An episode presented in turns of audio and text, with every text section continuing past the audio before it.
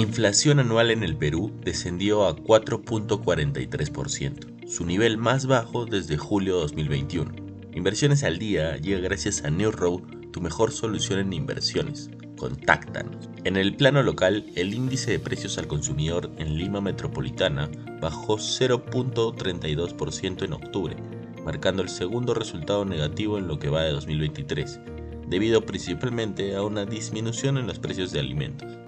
Con este resultado, la variación anual de inflación continuó desacelerándose y se situó en 4.34%.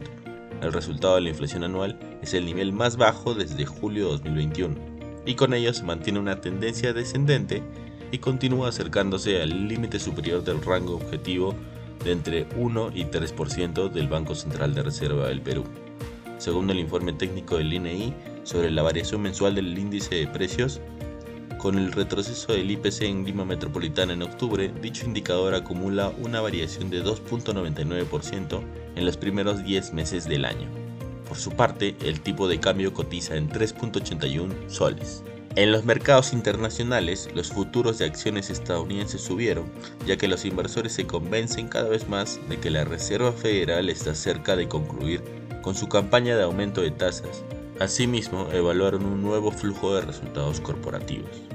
Los tres principales índices cerraron el miércoles con fuertes ganancias después de que la Fed mantuvo las tasas de interés estables dentro de su rango más alto en 22 años.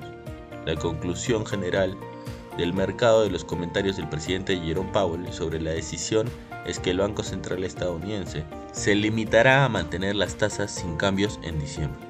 Los operadores ahora están valorando una probabilidad del 85% de que no haya más aumentos de la Fed este año. Por otro lado, la atención se está centrando ahora más en la temporada de resultados y el informe trimestral de Apple que se publicará a cierre de mercado de hoy. Lo más importante serán lo que muestren sus resultados sobre la situación del iPhone en China y los gastos de consumidores globales, después de una mezcla de informes de los gigantes tecnológicos estadounidenses hasta ahora. Mientras tanto, las acciones de Starbucks subieron en operaciones previas a la comercialización después de que la cadena de café superara las estimaciones de ingresos y ganancias. Shopify dijo que volvió a obtener ganancias en el tercer trimestre al adoptar la inteligencia artificial, y sus acciones subieron un 15%.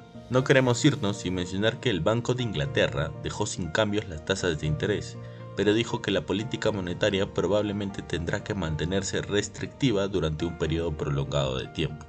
El Comité de Política Monetaria votó 6-3 a favor de mantener la tasa principal del banco en 5.25%, y los tres miembros prefirieron otro aumento de 25 puntos básicos a 5.5%.